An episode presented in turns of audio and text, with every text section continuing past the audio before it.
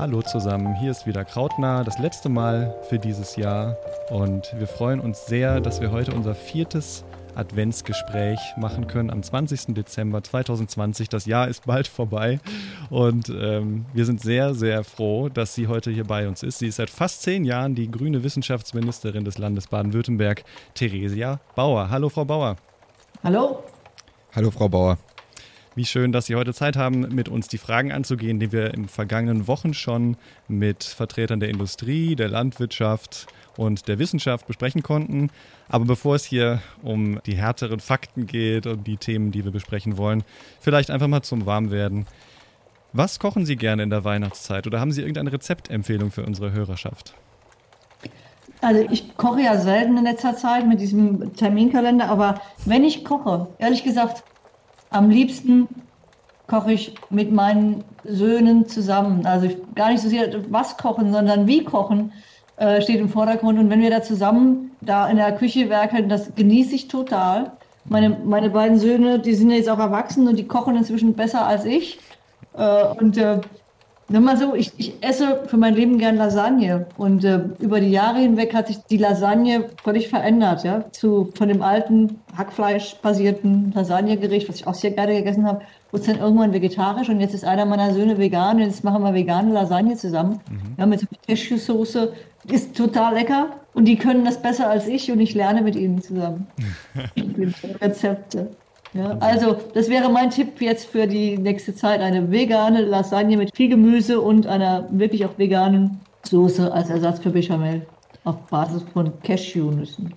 Klingt gut, passt auch irgendwie alles zum Thema ein bisschen, ne? Erzähl, wieso? Naja, ich meine, vielleicht ist es ein bisschen nachhaltiger, auf das Fleisch zu verzichten und vielleicht mal eine vegane Lasagne auszuprobieren. Das ist vielleicht mal ein Anstoß auch für die Hörerinnen und Hörer. Und man kann es gut mit der Familie teilen das mit der Familie ist ja so eine Sache momentan, aber ich denke, in kleinem Kreise mit der engsten Familie können wir auf jeden Fall so eine Lasagne verdrücken. Das, äh, das sehe ich auch schon. Das klingt gut. Das machen wir. Und damit sind wir jetzt gut aufgewärmt für die erste Frage zum großen Thema Nachhaltigkeit. Du hast es schon angedeutet, Kaspar.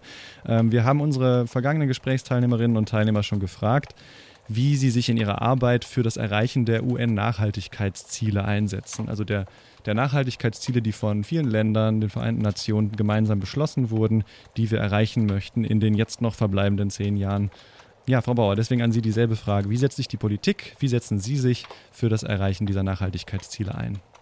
Ja, Politik ist natürlich sehr vielfältig und divers, aber sagen wir mal so, für, für Baden-Württemberg kann man sagen, wir haben uns als Landesregierung gemeinsam das Ziel gesetzt, äh, der Nachhaltigkeitsziele zu erreichen, haben auch eine gemeinsame Strategie aufgesetzt über alle Ressorts hinweg und da muss jedes Haus was auch beitragen. Also ich bin ja zuständig für Wissenschaft, für die, für die Hochschulen und für Kunst und Kultur äh, und habe da, finde ich, außerordentlich gute Anknüpfungspunkte. Und ähm, man würde ja mal so sagen, ich versuche drei Sachen gleichzeitig. Äh, ich versuche erstens die Pioniere der Transformation im Hochschulbereich zu stärken, sie zu loben, Anreize zu setzen, sie groß zu machen. Wir haben da so ein neues Forschungsformat aufgesetzt vor ein paar Jahren, das heißt Reallabor, äh, wo wir Wissenschaftlerinnen und Wissenschaftler zusammenbringen mit Akteuren äh, aus lokaler Politik oder regionaler und Zivilgesellschaft, um zusammen an den Nachhaltigkeitslösungen zu arbeiten und die Wissenschaft in eine Rolle zu bringen, mit den Akteuren zusammen Lösungen zu erarbeiten. Sie nicht nur zu begutachten oder zu beobachten, sondern Teil der Suche nach einer neuen Lösung zu sein. Und diese Reallabore funktionieren total gut. Also sind, machen auch Spaß, kommen überraschende Dinge bei raus. Da kommt eben nicht nur das Publikationspapier bei raus, sondern hoffentlich dann auch irgendwas Innovatives, Neues, was man auch umsetzen kann. Ähm, und ich glaube, das ist so eine Möglichkeit, Pioniere zu ermutigen, aus der Wissenschaft selber äh, sichtbar zu werden und sich mit anderen zusammenzuschließen. Und das Zweite ist, äh, versuchen, die Standards zu erhöhen. Also wir haben ja die Möglichkeit, durch Gesetze und Verordnungen die Regeln für alle nachzuschärfen. Und ich habe zum Beispiel bei mir im Bereich, äh, wenn es um Hochschulen geht, im neuen Hochschulgesetz, dann die Aufgabe, sich mit Nachhaltigkeitsfragen und Klimaschutz zu beschäftigen in den Hochschulen zur Aufgabe von Hochschulen gemacht. Die müssen sich auch in ihren Rektoraten überlegen, wer kümmert sich um dieses Thema. Und sie müssen auch regelmäßig der Öffentlichkeit und uns berichten, was sie beitragen. Ja, weil wir werden ja alle brauchen. Alle müssen gucken, wo sie auch immer sind, äh, dass sie mithelfen, dass es einzahlt auf das Erreichen der Klimaziele. Das Dritte ist, äh, finde, geht ja immer um persönliche Glaubwürdigkeit. Also man muss als Politikerin auch gucken, was man selber beitragen kann. Das sind natürlich immer nur kleine Sachen, das sind nicht die großen Lösungen, aber äh, hilft mit. Ich habe zum Beispiel äh, in Stuttgart, das ist ja sehr hügelig. Ja? Mhm. Und äh, mein Ministerium ist in, unten im Kessel und äh, das Staatsministerium ist oben vom Hügel. Und ich habe mir ein Dienstpedelec angeschafft und fahre dann in Stuttgart, so, so wie ich es irgendwie kann, mit dem Dienstpedelec da einen Berg hoch und runter. Am Anfang haben sie alle groß geguckt, ja. Das macht inzwischen Schule und es macht sogar richtig Spaß. Ja, und die Ministerin auf dem Fahrrad, im Helm, irgendwie ist immer mal wieder eine Story. Ich hoffe, es motiviert auch andere zu sagen, man kann dienstlich äh, das eine oder andere integrieren. Ja, dem kann ich nur zustimmen. Das, äh, die gleiche Erfahrung habe ich auch gemacht. Das ist sehr bereichernd, wenn man mit dem Pedelec zur Arbeit fährt und eben auch ein bisschen frische Luft dabei abbekommt. Das hat viele Vorteile, ne? auch für einen persönlich dann. Die Erfahrung sollte doch jeder machen, finde ich gut. Ja, einfach glücklich. Ja. ja. Super. Ja, dann kommen wir vielleicht nochmal in der nächsten Frage zu, einem, zu einer Frage, die uns hier natürlich sehr umtreibt, hier im Institut für Pflanzenphysiologie zum Thema der Pflanzengesundheit. Wir befinden uns ja im internationalen Jahr der Pflanzengesundheit. Das soll ja ein bisschen sensibilisieren dafür, wie wichtig Pflanzen zum Beispiel für die Verwirklichung der Agenda 2030 sind, also für die nachhaltige Entwicklung. Ähm, welche Bedeutung hat das denn für Sie? Ja, aber erstens ist es ja schon mal super, dass so ein Thema äh, zum Jahresthema wird. Da hat sich ja schon mal was getan. Ne? Wäre ja früher irgendwas gewesen für irgendwelche Öko-Freaks und Spezialisten. Und äh, spätestens, wenn man dann ein internationales Jahr der Pflanzengesundheit hat, dann merkt man daran, da ist was ins allgemeine Bewusstsein gerückt, dass nämlich Pflanzengesundheit irgendwie eine echte Menschheitsfrage ist oder eine planetare Frage ist und dass wir abhängig sind davon, dass unsere Umwelt und, da, und die Pflanzen als, ja, als wichtigste Komponente dabei intakt sind, in ihrer Vielfalt und Biodiversität eben auch. Und ohne das ist unsere Gesundheit eben auch nichts. Mhm. Ja? Und von daher, ich glaube, zum Glück ist da was in, da dringt was ins Bewusstsein und geht aus Fachsthemen raus. Bei der Frage der Umsetzung, was machen wir darauf, welche Maßnahmen zum Schutz zur Stärkung der Pflanzengesundheit sind zu treffen, da sind wir meines Erachtens noch nicht weit genug. Mhm. Da gibt es natürlich auch einen großen Diskurs innerhalb ihrer Partei vielleicht auch, aber natürlich zwischen den Parteien, da den richtigen Weg zu finden und ja, dann äh, hoffentlich mit uns gemeinsam als Wissenschaftler vielleicht auch neue Technologien möglicherweise mal zuzulassen, die derzeit hier noch keine große Zustimmung finden. Ja, da sagen Sie was. Ich glaube auch in der Tat, wir können wenn wir über Pflanzengesundheit reden, nicht darauf setzen, dass die Umwelt, wenn man sie denn in Ruhe lässt, dass sich das dann irgendwie natürlich regelt und alles wieder gut wird. Das gibt es nicht. Das gab es auch früher schon nicht, aber das gibt es für die Zukunft noch viel weniger. Wir brauchen, wenn wir den Planeten in seiner Gesundheit und Biodiversität retten wollen, wir werden technologische Lösungen brauchen. Wir brauchen Innovation äh, und wir brauchen sie schnell.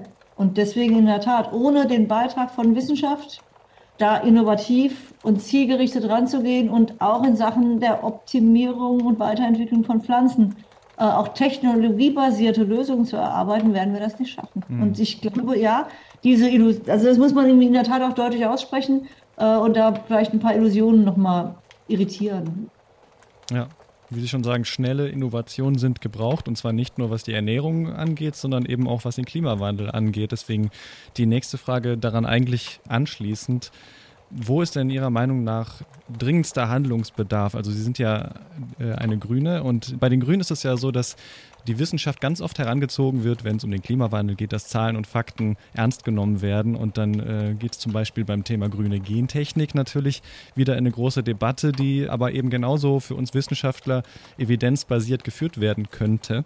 Ja, jetzt allgemein die Frage, wie kann Politik helfen, eine resiliente Landwirtschaft zu ermöglichen und wo muss angefangen werden? Wo ist Ihrer Meinung nach der dringendste Handlungsbedarf?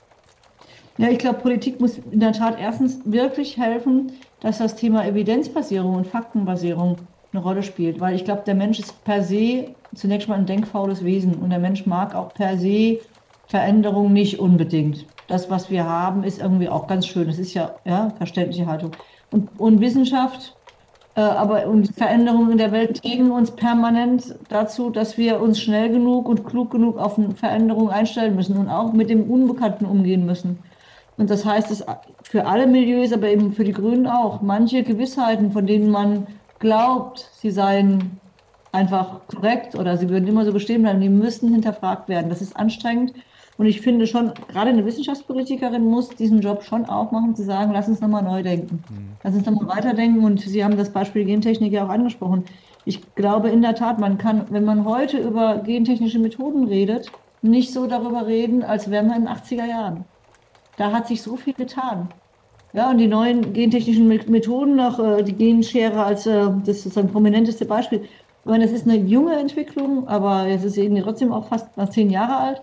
Äh, es hat sich so viel getan, dass wir eigentlich de facto gar nicht mehr über dasselbe reden wie damals. Und deswegen kann man nicht mit, den, mit der Kritik aus den 80er Jahren meinen, dass man heute das Thema abge, ja, äh, abgearbeitet hat. Und ich setze sehr darauf.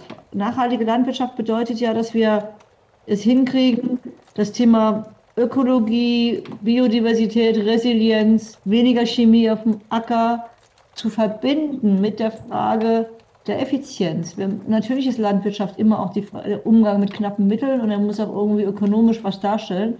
Und wir haben eine wachsende Menschheitsbevölkerung.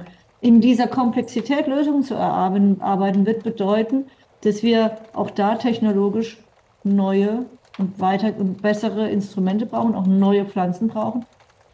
Und äh, deswegen wünsche ich mir sehr und werbe auch dafür, so unbequem das ist, manche alten Gewissheiten zu hinterfragen. Super.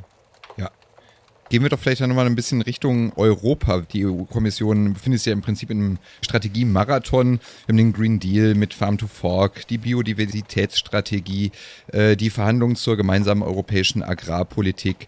Ähm, wo sehen Sie da, dass da ein großer Wandel äh, sozusagen jetzt im Vollzug ist? Ähm, was kann man da tun? Was, was ist vielleicht noch nicht ausreichend? Können Sie das vielleicht ein bisschen aus Ihrer äh, Perspektive beleuchten, das Thema? Ich bin ja keine Agrarpolitikerin, ja, ähm, aber auch als Wissenschaftspolitikerin hat man es mit dem Thema natürlich zu tun. Wir haben ja gerade darüber geredet. Und ich finde, es ist ja erstmal gut zu sehen, dass da auf der Ebene der Strategiedefinition etwas im Gange ist. Das reicht aber auch nicht aus. Also entscheidend wird ja jetzt sein, wie wird aus Strategien, wie werden daraus Maßnahmen? Ja, und da ist ja auch einfach eine gewisse Dringlichkeit, das sagt uns die Wissenschaft auch in aller Deutlichkeit. Wir können da nicht mal ewig diskutieren, wir müssen jetzt ins Handeln kommen. Da brauchen wir ein anderes Tempo und ein bisschen Sorge habe ich, dass das zu zögerlich vorangeht und dass da im Moment nicht wirklich die Zeichen auf Wandel stehen, sondern ich hoffe sehr, dass es nicht bei der Rhetorik bleibt, sondern dass wir wirklich Veränderungen sehen. Und es gibt ja mächtige Hebel. Ich meine, in der EU, äh, da geht es ja auch um viel Geld. Wir haben ähm, in der EU jährlich rund 64 Milliarden, die ausgegeben werden für Landwirtschaft, ungefähr 6,7 Milliarden dafür allein in Deutschland, ja, für Förderung von Landwirtschaft und für die ländlichen Räume. Und diese Milliardensubventionen, die müssen eben ökologischer verteilt werden. Und die müssen sozusagen einzahlen auf den Wandel. Die müssen auch einzahlen darauf, dass wir den technologischen Wandel in diesem Bereich voranbringen, der einzahlt auf mehr Resilienz, mehr Biodiversität, mehr Klimaneutralität. Ähm, weil weiter so wie bisher verschärft die EU mit ihrer Agrarpolitik die ökologischen Probleme. Ja. Ja, und das, da sind vielleicht eben auch äh, andere Ziele so ein bisschen diametral, denkt man zumindest, weil wenn man mal nach Deutschland schaut, dann ist hier ganz oft Natur- und Umweltschutz, Tierschutz groß geschrieben und das spielt eine wichtige Rolle in der Gesellschaft. Ähm, wie kann das klappen, die Natur zu schützen, die Umwelt zu schützen und trotzdem nachhaltig zu intensivieren, was wir schon mit unseren vorhergehenden Gesprächspartnern besprochen haben? Also wie kann Landwirtschaft effizienter werden, möglichst bei nicht steigendem Flächenverbrauch und trotzdem Umwelt und Natur geschützt werden? Ähm, wie sehen Sie das? Ja, erstens glaube ich, indem man keine falschen Gegensätze aufbaut. Ich finde, und das ne, und bleibt, wenn jeder sozusagen in seiner Ecke hocken und der eine verteidigt den Natur- und den Umweltschutz und der andere die Anliegen, die Sorgen der Landwirtschaft, so kommen wir nicht voran. Ich glaube, es, also es entscheidend ist, dass wir zusammenkommen, uns verständigen auf die Ziele, die wir miteinander verfolgen. Ich glaube, dass diese Verständigung so schwer gar nicht ist, mhm. dass man das machen kann. Und dass man dann miteinander auch überlegt, welche Maßnahmen, unterschiedlichen Maßnahmen, welche Settings helfen uns, das Ziel zu erreichen. Und bei der Zieldefinition gehört natürlich schon auch dazu, dass auch die ökologische Seite anerkennt, dass Landwirtschaft eben auch an ökonomischen und Effizienzfragen arbeiten muss. Und äh, deswegen glaube ich, in so einer Verständigung äh, miteinander uns zu verständigen darauf, dass wir unseren Planeten schützen wollen, dass wir eine wachsende Weltbevölkerung zu ernähren haben, zwar nicht aus Deutschland raus, aber wir wollen ja einen Beitrag leisten. Wir sind ja nicht keine Insel. Wir müssen also die Aufgaben, äh, die da sich stellen, im Zusammenhang mit äh, Landwirtschaft über Landesgrenzen hinaus auch denken und lebbar machen. Und deswegen glaube ich, äh, gemeinsame Ziele, Verständnis für die Anliegen und Notwendigkeiten der anderen Seite, die Verantwortung im globalen Kontext zu handeln und die Offenheit für neue Lösungen. Darüber, glaube ich, könnten wir auch in Deutschland äh, ganz gut vorankommen. Vermute dann werden wir aber eben nicht äh, sozusagen romantischen Natürlichkeitsfantasien einfach hinterherhängen, sondern wir werden den Respekt vor der bedrohten Natur und ihrer Biodiversität äh, sozusagen auf feste Füße stellen und am Ende auch eine Landwirtschaft unterstützen, die effizient arbeitet, die weniger Chemie auf den Acker bringt, aber die deswegen wahrscheinlich durchaus auch mit neuen und optimierten neuen Pflanzen agieren wird. Und wie Sie sagen, das geht auch nur mit gutem Dialog von allen Seiten. Und ich höre Ihnen so gerne zu. Mein Tee ist in der Zwischenzeit hier vom Kaminfeuer schon kalt geworden. Aber ähm, bevor wir zur letzten Frage kommen, wir hatten gerade eben ähm, noch beim Vorgespräch darüber geredet, dass Sie ja nicht nur Wissenschaftsministerin sind, sondern eben auch Ministerin für Kunst. Und darunter fällt auch die Musik. Und Sie wollten vielleicht noch einen kurzen Aufruf machen. Oh ja, ich meine, wir sind ja alle gerade so mit dem Thema Corona beschäftigt und ich bin ja für, in der Tat für Kunst und Kultur auch zuständig und äh, das rupft gerade die Kunst- und die Kulturszene in einer Weise, dass durch das Reduzieren der sozialen Kontakte irgendwie Künstler und Künstlerinnen abgeschnitten sind von ihrem Publikum, keine Auftrittsmöglichkeiten haben. Und ich meine, jeder merkt das ja selber, was einem da fehlt, wenn auf einmal dieses Element nicht mehr funktioniert. Deswegen natürlich vorneweg irgendwie der Wunsch, dass diese fiesen Infektionszahlen endlich runtergehen und dass wir alle mithelfen, möglichst schnell ähm, wieder da auf ein vertretbares Niveau zu kommen, ist das Allerwichtigste, auch um Kunst und Kultur zu unterstützen. Das Zweitwichtigste ist aber im Moment, gerade vor Weihnachten, auch vielleicht Solidarität zu zeigen bei der Frage, welche Geschenke man seinen Liebsten macht. Und da gibt es so schöne Projekte, mit denen man auch äh, einen Teil des Geldes den Künstlerinnen und Künstlern zugutekommen lässt, die halt äh, im Moment nicht auftreten können. In Heidelberg gibt es zum Beispiel ein schönes Projekt, das heißt Klangforum die auch sehr schöne Konzerte normalerweise machen, was sie gerade nicht tun können. Die haben eine neue Aufnahme gemacht mit Weihnachtsmusik und alten Chorälen, super Qualität. Und ein Teil des Geldes geht eben an Künstlerinnen und Künstler, die gerade nicht auftreten können. Falls sie noch nicht eingekauft haben, Heidelberg Tagforum kann man im Internet finden. Prima, super. Ich meine, im Prinzip haben Sie damit eigentlich auch schon ein bisschen die letzte Frage beantwortet. Aber vielleicht haben Sie dem ja noch was hinzuzufügen. Was wäre denn für Sie das schönste Weihnachtsgeschenk? Ja klar, Infektionszahlen runter und Impfstoff her, sofort. Am liebsten gerne von unserer Wissenschaft hervorgebracht, wir sind ja kurz davor. Und dann eine kraftvolle Impfkampagne, sodass wir wirklich erleben können, wie dieses ausgebremste Miteinander und soziale Leben wieder überwunden werden kann, wie wir diese Pandemie in den Griff kriegen und wie wir es zeigen können mit Wissenschaft. Mit der Wissenschaft packen wir es, diese fiese Pandemie zu überwinden. Das ist mein Wunsch. Das finde ich ein sehr, sehr schönes Schlusswort, Frau Bauer. Vielen, vielen Dank von meiner Seite schon mal für ihr, äh, Ihre Auskünfte hier. Von, von mir aus auch. Also das Ziel von Wissenschaft ist natürlich, dieses Vertrauen wieder zu gewinnen. Das Ziel von Wissenschaftskommunikation ist es oft, die Politik zu erreichen. Und somit würde ich sagen, wir haben es geschafft. Yes. und ähm, wir danken Ihnen sehr für Ihre Zeit. Ja, vielen Dank auch. Hat mir Spaß gemacht und Ihnen weiterhin alles Gute mit diesem wunderbaren Podcast. Dankeschön. Auf bald und schöne Weihnachten.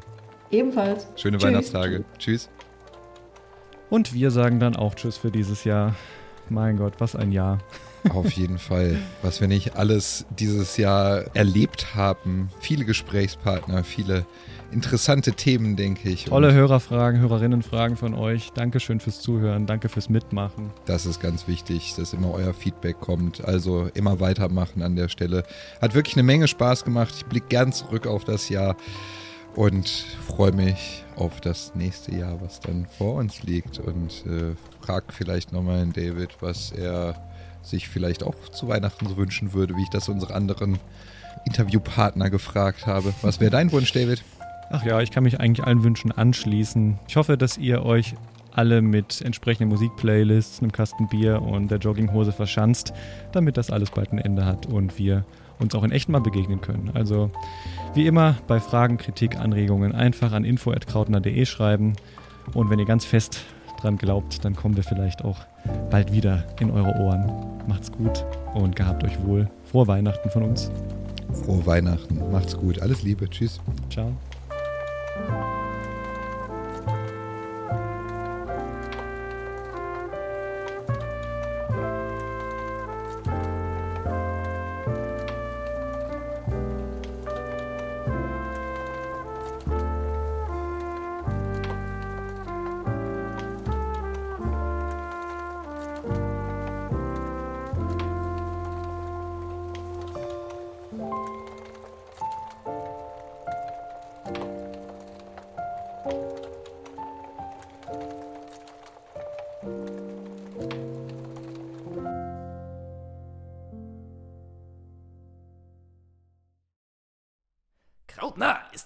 Des Hochschulwettbewerbs im Rahmen des Wissenschaftsjahres 2020-21 und wird gefördert von Wissenschaft im Dialog und dem Bundesministerium für Bildung und Forschung.